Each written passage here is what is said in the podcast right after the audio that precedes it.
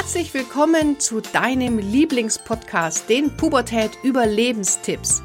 Mein Name ist Kira Liebmann und als Motivationscoach und Jugendexpertin helfe ich Eltern, die Pubertät zu überstehen, ohne dabei wahnsinnig zu werden. Hallo zur heutigen Podcast-Folge. Heute wieder mit einem Interviewgast. Und wie du schon von diesem Podcast gewöhnt bist, immer mit sehr interessanten und spannenden Podcast-Gästen. Und heute habe ich den Paul Lassack hier als Gast im Podcast. Paul und ich kennen uns, weil wir gemeinsam im Coaching-Team vom Steffen Kirchner arbeiten. Und der Paul ist ähm, Karriere- und Finanzexperte und Dozent an einer Hochschule in Mannheim, wird er gleich selber noch ein bisschen erklären. Und Paul und ich haben uns darüber ausgetauscht, mit welchem Mindset Studenten denn in die Unis kommen, was dort für Glaubenssätze ähm, von den Studierenden herrschen und wie wir bereits früh unsere Jugendlichen ja auf das Studium, auf die Uni, auf das Leben nach der Schule vorbereiten können. Hallo Paul und danke für deine Zeit. Hallo Kira, danke, dass ich überhaupt dabei sein darf. Vielen Dank. Natürlich, sehr gerne. Lieber Paul, stell dich doch mal ganz kurz selber vor, erklär mal den Zuhörern und Zusehern, was machst du? Genau. Also den Namen habt ihr jetzt alle von der Kira schon erfahren. Ähm, ich bin selbstständiger Karriere- und Finanzexperte und gerade für junge Menschen da aktiv unterwegs. Äh, ich betreue viele Studenten, die sich, äh, die sich im Bereich des Studiums jetzt äh, befinden und dann schauen, in welche Richtung soll es danach gehen. Das sowohl beruflich als auch finanzieller Aspekt. Und ähm, die Kira hat es gerade in der Einleitung gesagt. Vielen Dank für, die, für das nette Intro. Ich bin Dozent an einer dualen Hochschule in Mannheim und unterrichte dort die Wirtschaftsingenieure in einem Modul. Und ähm, weil ich nicht so die klassische Vorlesung an der Stelle mache, ähm, sondern eher auch nachfrage, was die Studenten bewegt, vor welchen Herausforderungen sie stehen, äh, mache ich viele Exkurse, ähm, wo ich herausfinde, ja, was die, was die Bedürfnisse von den jungen Menschen sind. Und genau, das liegt mir halt so sehr am Herzen, dass da jeder sein Berufsfeld äh, Feld halt findet was für ihn halt auch wichtig ist, äh, da das Passende zu finden, indem man sich halt auch langfristig einfach wohlfühlt. Genau. Ja. Ähm, Paul, du hast ja gesagt, du bist Karriereexperte. Das ja. heißt, wer ist denn, oder wen berätst du mit was? Also ähm, ich berate vorrangig junge Menschen, die noch nicht konkret wissen, wie die berufliche Laufbahn halt aussehen soll. Und ähm, du hast eben Glaubenssätze angesprochen. Äh, da geht es genau in die Richtung. Viele denken, sie müssen sich frühzeitig auf irgendwas festlegen. Ähm, aber dem ist es halt meistens nicht so. Man soll, es soll halt die Legitimation da sein, sich ausprobieren zu dürfen. Ähm, das heißt auch mal was zu machen und zu sagen, okay, nach ob das jetzt ein Studium ist, wo man feststellt nach zwei, drei Semestern, nein, das ist nichts für mich, ich mache lieber was anderes ähm, und gehe dann in eine andere Richtung. Oder auch was die Berufsausbildung angeht. Natürlich soll man nicht direkt nach zwei Wochen irgendwo überall das Handtuch werfen, das meine ich nicht. Ähm, aber es soll ähm, legitim sein, auch zu sagen, okay, man, man überdenkt das Ganze halt mal. Und in diesen Phasen lerne ich ganz häufig meine Klienten halt kennen. Parallel dazu aber auch kommen häufig halt auch Eltern dazu, die sagen, wie sollen wir mit dieser Situation, Situation umgehen, wenn Kinder, die ja dann schon ein gewisses Alter halt haben, ähm, wenn sie was abbrechen wollen, wenn sie eine Ausbildung abbrechen wollen, wenn sie ein Studium um, äh, abbrechen wollen, wie sollen wir damit umgehen? Ähm, wie, oder wie können wir unserem Kind da zur Seite stehen? Ähm, auch das habe ich des Öfteren, ja. Ja, dann äh, fangen wir doch mal gleich an. Also äh, stell dir mal vor, wir haben jetzt hier keine Ahnung, Realschule ist beendet, hm. 17 Jahre, ein Kind hat ein Gap hier jetzt gemacht, hat versucht sich zu finden und hat jetzt keine Ahnung, wie es weitergehen soll. Was empfiehlst ja. du denn den Eltern dann? Ähm, also ganz klar sollten Eltern natürlich ihre, die Stärken ihres Kindes irgendwo kennen, damit sie wissen, in welchem Bereich soll es besonders äh, gefördert werden äh, oder wo soll man es unterstützen. Und da dann gemeinsam ähm, eine Lösung halt ganz wichtig mit dem Kind zusammen erarbeiten, halt in welche Richtung es da gehen soll. Ähm, und wenig vorschreiben, sondern Gedanken oder einfach Ideen mitgeben, Impulse mitgeben, damit sich das äh, Kind selber eine Kreativität entwickeln kann, in welche Richtung es gehen kann halt. Und da dann, wenn's, wenn das Kind dann was für sich gefunden hat, egal was es ist, auch wenn es YouTube da ist oder keine Ahnung, wenn sie sich das vorstellen, ähm, da aber konkret was festzumachen, zu sagen, dass das halt nicht nach zwei, vier Wochen halt direkt wieder über den Haufen geworfen wird, sondern auch, ich will nicht sagen, einen Vertrag machen, aber zu sagen, zwischen Eltern und Kind, wenn das, wenn das so zusammen ähm, entschieden wird, zu sagen, wir unterstützen dich, aber das Commitment von dir muss sein, ähm, du bleibst mindestens ein halbes Jahr da am Ball, dass du es mindestens ein halbes Jahr halt ausprobierst und guckst, ähm, wie entwickelt sich das Ganze und ist es dann immer noch was für dich. Ja.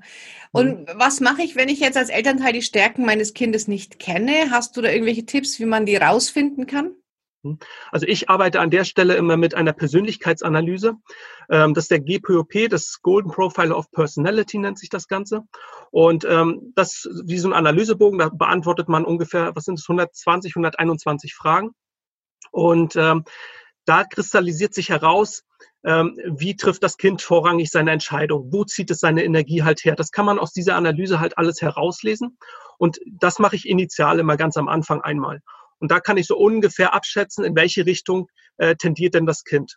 Mhm. Und das ist dann auch vorrangig für Eltern äh, sehr gut geeignet, die jetzt nicht hundertprozentig wissen, wo liegen die Stärken meines Kindes, ähm, wie trifft es Entscheidungen, wo zieht es seine Energie her. Okay, kannst du dann auch was sagen? Zum Beispiel, ist jetzt ein Bürojob besser oder ist es, äh, hat es Unternehmertum Gene oder ist es, also kannst du das auch alles dann schon äh, da draus lesen? Es geht vorrangig daraus, ähm, ob es jetzt sich eher in der Gruppe wohlfühlt, ob es sehr extrovertiert ist. Äh, wir schlüpfen ja auch, sage ich mal, in unserem Alltag in verschiedene Rollen. Und da kristallisiert sich heraus, was ist meine natürliche Rolle. Ähm, und da kann man dann auch viel besser abschätzen, okay, in welchem Berufsbild sollte denn das Kind später tätig werden? Ist es mhm. eine Rolle, wo es, äh, wo man sehr extrovertiert sein muss?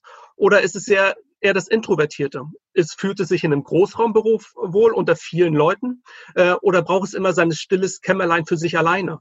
Ähm, mhm. das, das kristallisiert sich da halt heraus. Oder ist es halt eher der handwerkliche, der Machertyp oder eher der theoretische Denker? Das mhm. kristallisiert mhm. sich alle da in, diesem, in dieser Analyse heraus, ja.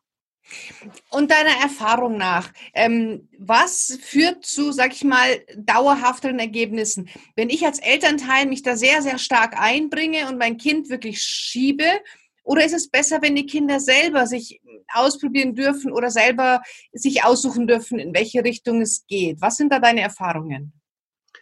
Ähm, da muss ich ganz klar sagen, Druck hat auf Dauer noch nie jemand geholfen.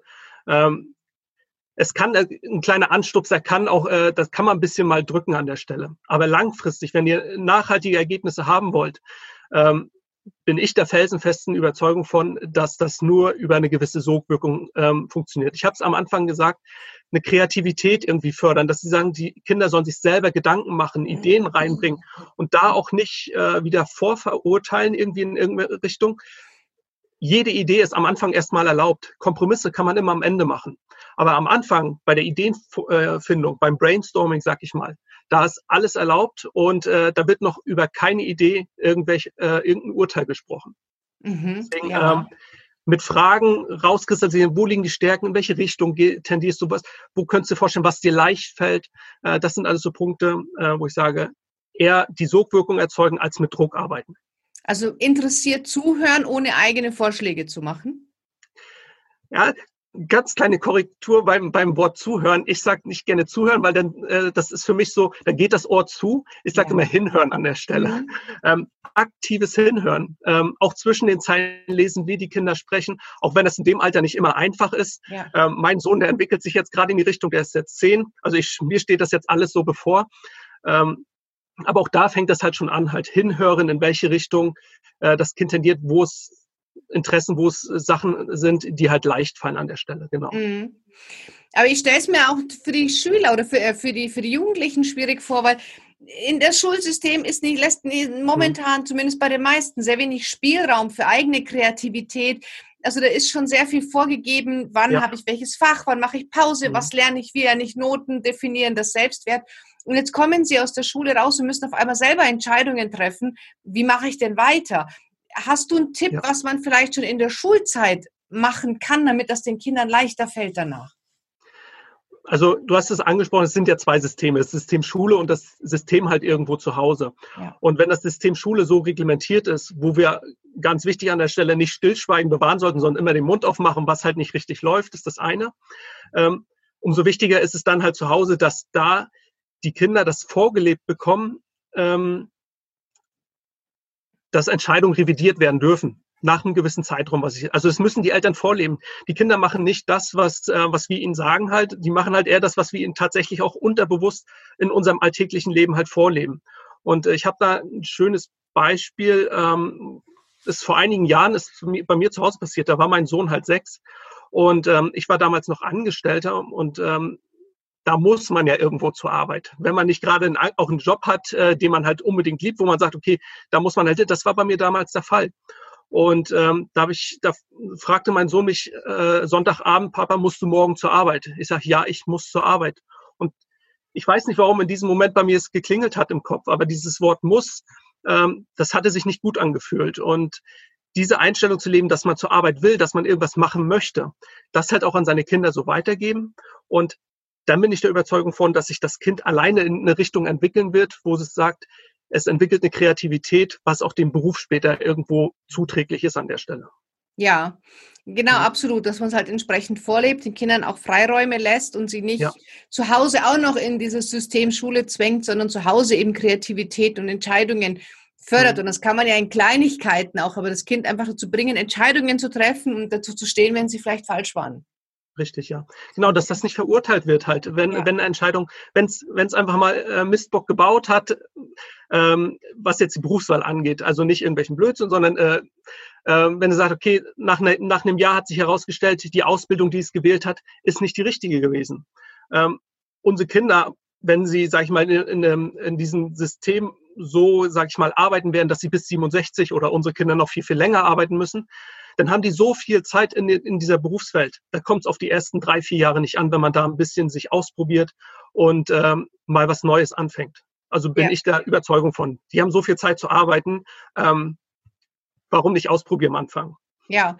ja, und vor allem, man darf ja auch nicht vergessen, wir leben ja momentan in einem absoluten Umbruch ähm, der, genau. der Arbeitswelt. Also das heißt, viele Jugendliche können sich auf Stellen bewerben, die haben wir Eltern noch nie gehört. Wie wollen wir ihnen denn raten, das zu machen, wenn man gar nicht denn, das nicht mehr aussprechen kann? Mhm. Oder es werden, viele Unternehmen fangen an, nicht mehr zu gucken, wer passt auf die Stelle, sondern die Personality des Bewerbers, wie bringe ich den bei mir unter? Also es passiert ja so viel, dass wir ja. Eltern eigentlich doch den Kindern gar nicht mehr wirklich raten hm. können, oder? Richtig, genau das ist, äh, ist der Punkt. Ähm, aus meiner, ich sag mal, aus dem Bereich der Finanzberatung, wo ich auch aktiv bin, ähm, kommt das ganz häufig zum Tragen. Ich gebe in so einem Beratungsgespräch viele Informationen von mir an meinen Klienten, der halt mir gegenüber sitzt. Und ähm, am Ende frage ich immer, okay, jetzt habe ich dich, ähm, habe ich dir ein, anderthalb Stunden Informationen gegeben. Wie viel dieser, äh, dieser 90 Minuten kannst du denn zu 100 Prozent halt weitergeben? Ähm, und da da geht, es fällt nie 100 Prozent, man kann nie alles 100 Prozent weitergeben. Und das sollten sich auch die Eltern bewusst sein. Wenn sich ein Kind für etwas entscheidet, habe ich 100 Prozent der Informationen, die das Kind für sich halt hat. Und äh, auf dessen Grundlage das Kind für sich diese Entscheidung getroffen hat, habe ich die oder habe ich es nicht. Ja. Und wenn ich sie nicht habe, kann ich auch keine ähm, gute Entscheidung für mein Kind treffen oder in, der, in dessen Namen an der Stelle. Und dem sollte man sich immer bewusst sein an der Stelle. Ja. Zumal ich jetzt die Erfahrung gemacht habe, beruflich und auch privat, dass Eltern einen anderen Fokus auf den Job legen. Also zum Beispiel von meiner besten Freundin, die Tochter, die ist jetzt, äh, lernt gerade Regiebuchautorin. Mhm. Und für, für meine Freundin war das ganz schlimm, dass sie sagt, mein, du verdienst ja da kein Geld und äh, wo willst du dann arbeiten und wie willst mhm. du das finanzieren und wenn du Kinder hast. Und der Tochter war das total egal, die sagt, hey, ich habe total Bock drauf, ich will Filme machen. Also ich glaube, dass der mhm. Filter der Eltern auch nochmal ein ganz anderer auf den Job ist als der der Kids und da einfach mal vertrauen und machen lassen.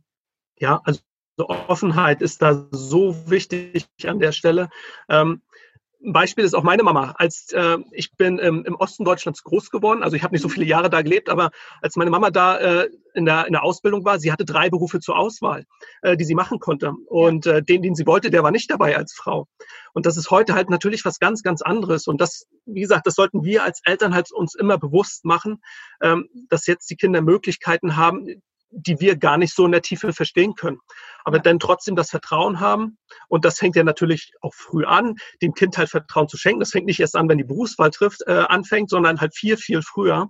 Ähm, da dem kind, äh, kind Vertrauen schenken, dass es für sich eine gute Lösung findet. Ja. Und ähm, dann aber auch wiederum, wenn sich herausstellt, dass es halt, wie gesagt, nicht die richtige Lösung ist, so eine Art Auffangnetz immer da zu sein, weil dafür ist eine Familie da, meines Erachtens. Ne? Und Paul, wie ist, wie ist denn die Erfahrung bei dir? Also es ist ja oft, dass Eltern sagen, Mama, meine Tochter reitet sehr gerne, soll sie mhm. Tierarzt machen. Oder, mhm. oder mein, mein Sohn spielt gern Fußball, soll er irgendwas im Fußball. Also dass man äh, Hobbyinteressen immer als Berufsinteressen sieht. Wie siehst du das? Das muss man stark, äh, also ich finde, man muss es stark differenzieren. Ähm, Hobby zum Beruf machen, es, es kann, also es ist möglich, ähm, aber es ist nicht ähm, immer auch der richtige Weg. Ähm, mein Hobby kann man ja gerne machen, aber trotzdem äh, nicht unbedingt sehr, sehr gut. Da habe ich ein prominentes Beispiel. Äh, derjenige lebt zwar nicht mehr unter uns, äh, aber Albert Einstein ist so jemand gewesen. Äh, der hat hobbymäßig sehr, sehr gerne Geige gespielt, aber er war nicht gut darin und deshalb hat er es auch nicht zu seinem Beruf gemacht. Ähm, er hatte eine Tätigkeit gemacht, wo er auch Spaß dran hatte, aber auch die ihm gleichzeitig leicht fiel. Und mhm. das gilt ganz klar zu beachten, dass man sagt, man findet etwas, was man auch tatsächlich richtig von Herzen liebt, was einem aber auch unheimlich leicht fällt, also wo man Stärken und Talente drin hat. Deshalb am Anfang, wie gesagt, ähm, sollte man die Stärken und Talente seines Kindes halt irgendwo kennen oder halt versuchen herauszufinden, um es in den Bereichen zu fördern. Weil wenn uns etwas leicht fällt, äh, rennen wir auch relativ schnell gute Resultate ähm, da erzielen an der Stelle. Mhm. Und wenn wir gute Resultate erfüllen, äh, erzielen, äh, motiviert uns das auch gleichzeitig. Und wir werden darin besser und äh, suchen halt eine größere Herausforderung unter Umständen auch in dem Bereich, wenn wir den Bereich auch gleichzeitig lieben. Ja, ja, und vor allem, es fallen oft Dinge leicht, die man, die merkt man ja selten. Ne, also das, was, was einem wirklich leicht von der Hand geht, da denkt man sich, wie, das kann doch jeder. Ne, also für ja. mich ist es total einfach, vor tausend Menschen zu sprechen. Andere sagen, ja. Gottes Willen mache ich nie im Leben. Also ich glaube, man muss genau. da immer ähm, gucken, was fällt mir leicht, aber das ist, vielleicht sollte man da auch äh, den Rat von anderen Leuten einholen, sagen, was, was würdest du denn als meine Stärke sehen? Ne?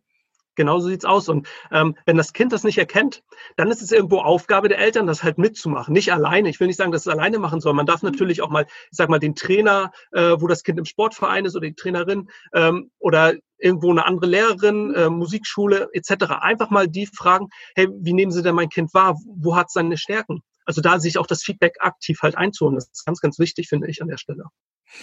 Jetzt bist du ja auch ähm, Dozent an einer Hochschule. Mhm. Ähm, wie ist das denn, wenn die Studenten zu dir kommen? Also schaffen die denn diesen Übergang von, bei der Schule wird alles vorgegeben, zu, ich muss beim Studium alles selber machen? Wie erlebst du da den Schritt? Ähm, ich muss sagen, also in dem, in der Hochschule, wo ich unterrichte, da ist auch relativ viel vorgegeben. Ähm, man, muss, man muss das ein bisschen differenzieren. Also eine Hochschule, äh, da hat man schon einen fixen Stundenplan in der Regel. Also bei den allermeisten ist es so. Und an der Uni, da wählt man sich das selber. Da ist viel mehr Eigenverantwortung gefragt. Und ähm, da gilt es dann auch zu unterscheiden, wenn, wenn das Kind äh, jetzt vor der Wahl steht, ähm, gehe ich an eine Hochschule, studiere ich dort oder gehe ich an eine Uni? Auch da muss man äh, im Vorfeld herausfinden, ist es für dieses Eigenverantwortliche an der Uni, ähm, ist es dafür geeignet. Und ähm, an der Hochschule, da habe ich das bisher mitbekommen, äh, dass die das sehr, sehr gut hinkriegen. Aber einfach auch, weil da sehr, sehr enge Leitplanken, was den, ähm, was den, Stud was den Stundenplan halt angeht, beispielsweise gegeben ist. Mhm.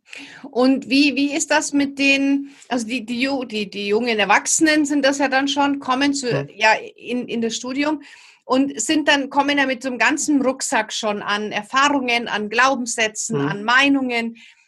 Wie, was erlebst du da? Wie ist das denn so? Welche, welche, gibt es denn so Glaubenssätze, also Dinge, die junge Menschen über sich oder über die Welt denken, die du immer und immer wieder hörst, wo du mhm. sagst, ha, Leute, muss das denn sein? Ja, also es sind, ich, ich äh, konzentriere mich einfach jetzt mal an der Stelle auf konkret zwei. Ja. Ähm, das eine, das, äh, was ich mit ein bisschen Wein im Auge sehe, ist, dass ähm, das ist, wie gesagt, ist eine duale Hochschule. Das heißt, die Studenten, die ich betreue, die befinden sich zu 50 Prozent in einem Unternehmen drinne, wo sie eine Art Ausbildung machen und 50 Prozent an der Hochschule, wo sie den theoretischen Unterricht, die Vorlesung äh, besuchen. Und ähm, sie sind da so komplett schon in dieser Unternehmensmaschinerie halt drinne, ähm, dass mit Druck von oben gearbeitet wird, dass man äh, dem Vorgesetzten nur zu gehorchen hat. Ähm, das das habe ich schon ganz oft mitbekommen, weil ich auch hauptsächlich so fünftes, sechstes Semester betreue, das heißt zum Ende des Studiums hin. Da sind die schon voll drinne. Das finde ich ein bisschen traurig, dass da nicht so, ähm, ich will nicht sagen Auflehnung ist, ähm, äh, ja, gelebt wird, sondern die, ähm, der Mut zur eigenen ähm, Verwirklichung, der Mut zur eigenen Meinung an der Stelle, dass man auch einem Vorgesetzten einfach mal widersprechen darf, dass man zu seinen eigenen Stärken und so weiter halt auch stehen darf in dieser Situation. Dass das schon, sage ich mal, am Ende des Studiums verloren gegangen ist, ähm, das finde ich ein bisschen traurig und äh, das sollten man jedem Kind halt irgendwo bewusst machen, dass es da auch immer zu seiner eigenen Meinung, zu seinen eigenen Stärken halt auch stehen darf. Mhm. Das ist der eine. Und der zweite, das war äh, das habe ich so durchgeführt, weil ähm, in einem Exkurs, wo ich sage, lasst uns mal ein Vorstellungsgespräch trainieren. Das mache ich als Exkurs in meiner Vorlesung. Und da kam dann zum Tragen, äh, in einem Vorstellungsgespräch wird der immer gefragt, was sind, was sind deine Stärken, was sind deine Schwächen. Es wird in jedem Vorstellungsgespräch äh, Gespräch, oder zu 90 Prozent wird es immer gefragt. Und da habe ich das auch mal in die Runde gegeben äh, an meine Studenten. Und ähm, dann kam halt an der Stelle, meine Schwäche ist, dass ich so introvertiert bin. Und ähm, ich muss sagen, im ersten Moment war ich sprachlos. Also ich fand es echt traurig in dieser Situation, weil es war eine, äh, eine junge Frau, die hat ordentlich was auf dem Kasten gehabt, aber sie war halt einfach ein ruhiger Mensch. Sie, wo zieht sie ihre Energie her, wenn sie in ihrem stillen, Kämmerlein halt alleine arbeiten kann? Und ähm, kriege ich jetzt wieder gleich Gänsehaut, wenn ich an diesen Moment denke, weil ähm, das, also, dass das halt sie irgendwo so erlebt hat, dass introvertiert sein äh, was Negatives ist, äh, das fand ich echt schade. Und ähm, dem ist halt nicht so. Auch für introvertierte Menschen gibt es so tolle Berufe.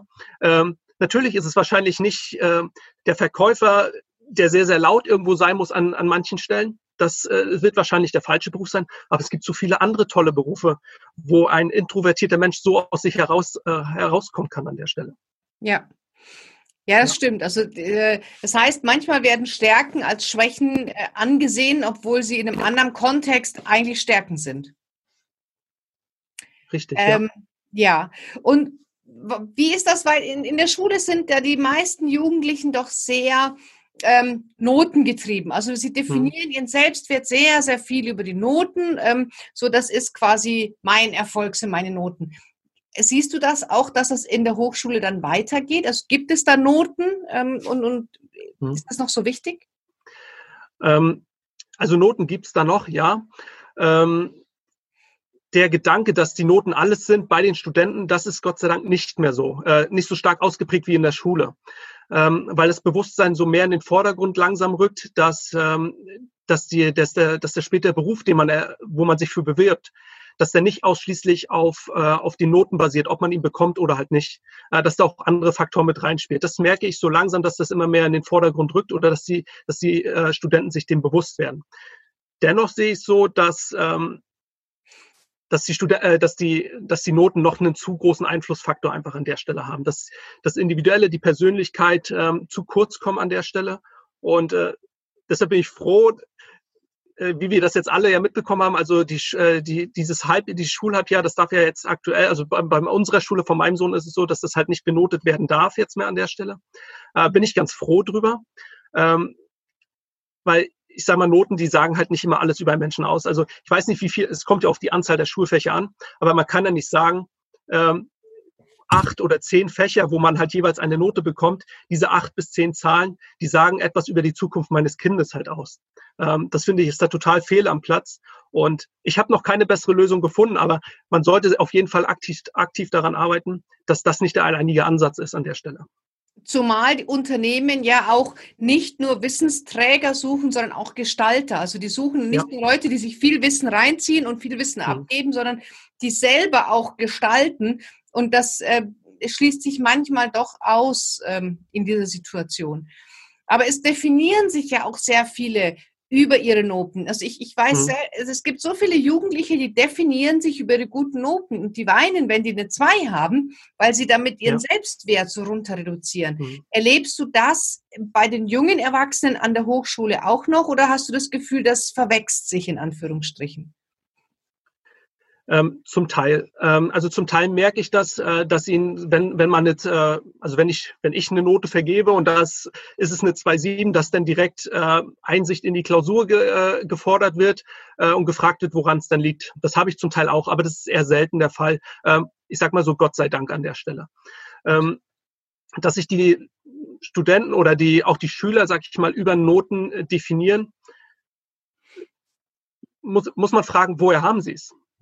Also woher haben Sie das, dass Sie sich über diese Leistung, über was, was ja eine Note ausdrücken soll an, ähm, nach, nach Maßgabe der Schule, äh, woher haben Sie es, dass Sie sich über, über diese Note definieren? Also ja. die Frage sollte man sich an der Stelle stellen. Ja, absolut. Und den Druck, ähm, den, der kommt von vielen Stellen. Ne? Also ich ja. glaube, das ist auch keine Frage, die man pauschal beantworten mhm. kann. Das ist sehr nee. individuell, aber äh, es ist ein Symptom und, und nicht die Ursache meistens. Genau, richtig. Ähm, jetzt hast du gesagt, du unterrichtest Wirtschaftsingenieure, richtig? Ja. Ja. Genau.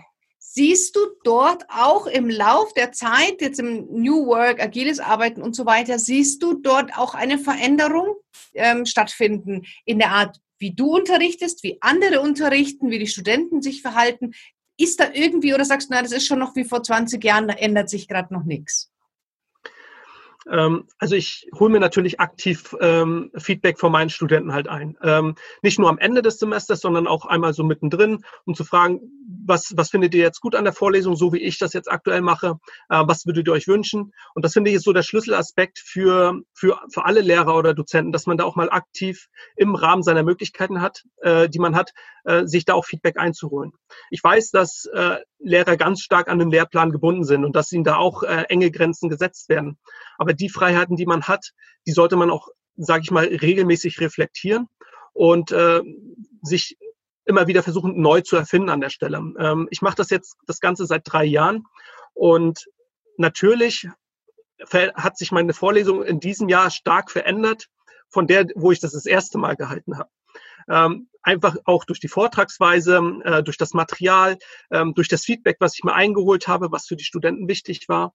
Und da kriege habe ich aber auch ganz häufig jetzt so, insbesondere beim letzten Semester, wo ich das durchgeführt habe, auch das Feedback bekommen. Äh, sie wünschen sich, dass es mehrere Dozenten so machen, dass sie mehr auf die Studenten zugehen, ähm, die Wünsche und Anforderungen, Herausforderungen halt für sich halt als Feedback einholen und das Ganze dann halt auch umsetzen und halt auch tatsächlich leben als als Dozent.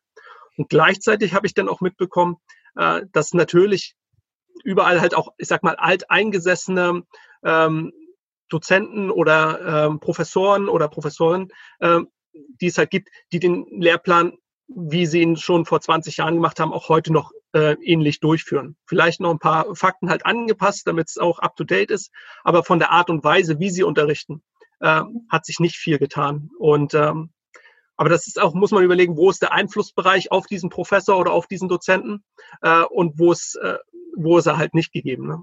Ja. Hm. Ähm, wie siehst du die, die, Rolle des Lehrers in der Zukunft? Ist das weiter Frontalunterricht oder was siehst du, sollte sich hier verändern an der Art und Weise, wie ähm, Unterricht abgehalten wird? Ähm, also ich glaube, in Zukunft wird es nach wie vor Schulen geben, so wie wir sie jetzt haben. Ähm, ich glaube auch, es wird immer noch ein Lehrer vorne stehen, aber wie er unterrichtet, ich denke, das wird sich gravierend unterscheiden.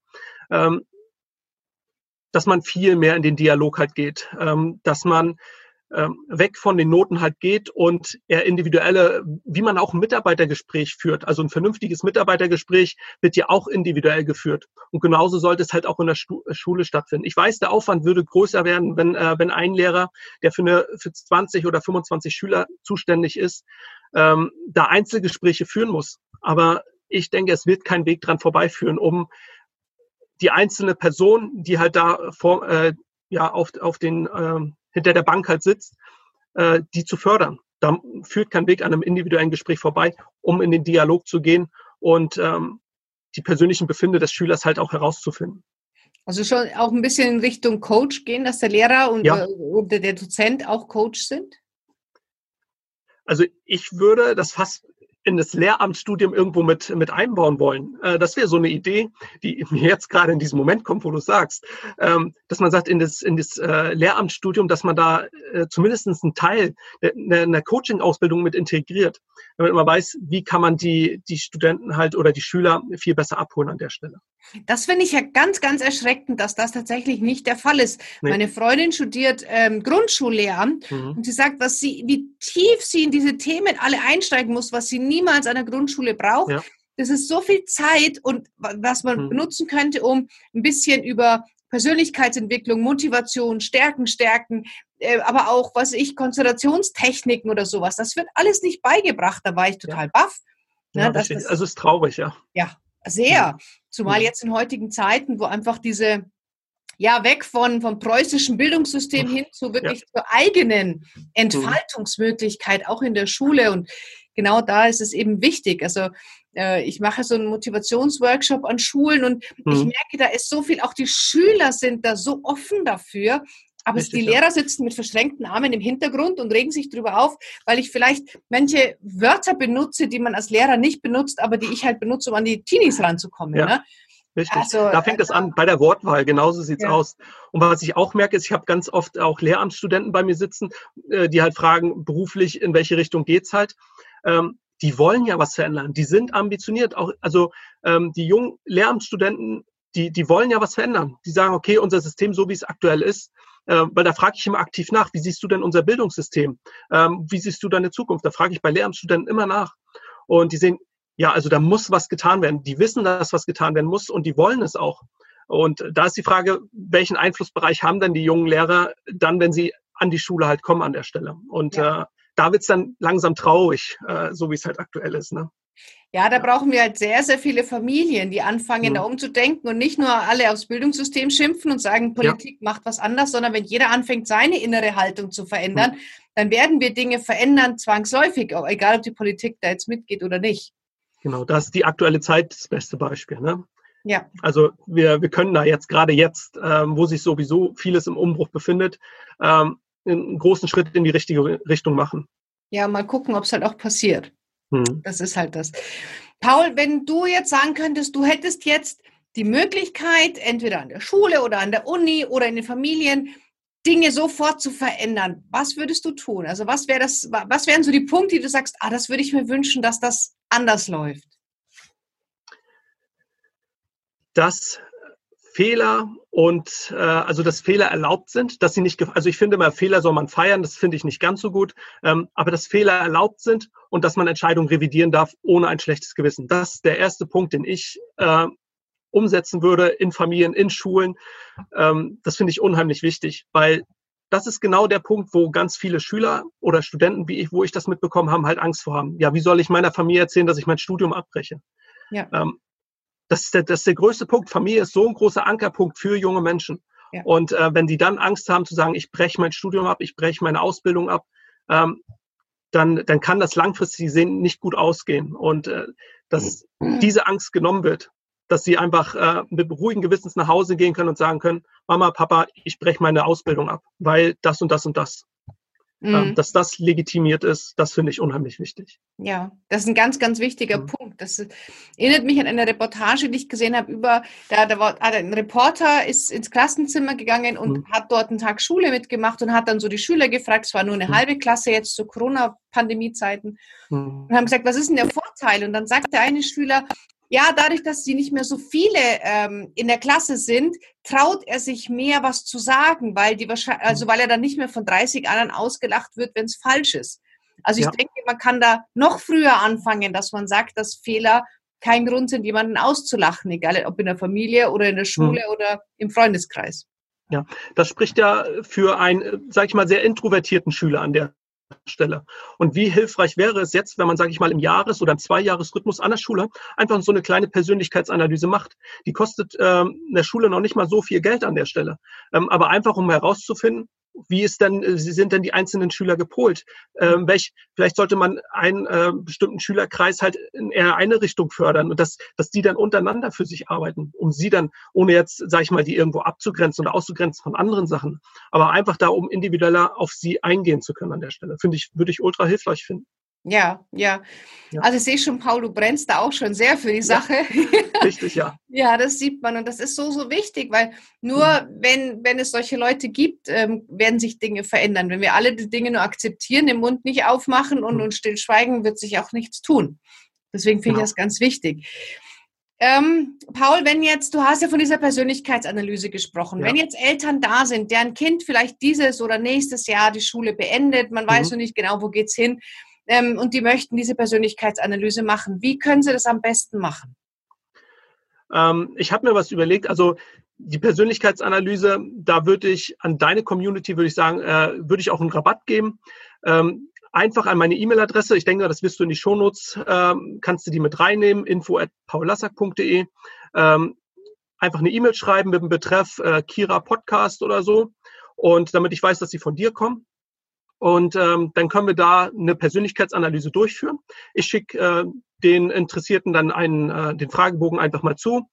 Sie füllen den aus, schicken mir den zurück und ähm, dann führen wir ein kurzes Analysegespräch, gebe da meine, meine Tipps und Empfehlungen halt ab und dann können wir das genauso durchführen, ja. Wow, super. Also das äh, machen wir sehr, sehr gerne. Wenn mhm. du den Podcast hörst, dann klick einfach jetzt in den Show Notes auf die E-Mail-Adresse info.paulasack.de und dort findest du dann alle Infos zu dieser Persönlichkeitsanalyse. Und äh, Paul, sag uns noch ganz kurz, was kostet die eigentlich? Normalerweise sage ich, äh, kostet die 50 Euro inklusive ein 20-minütiges Gespräch danach. ja. Und äh, ich sage, deiner Community mache ich es für 30.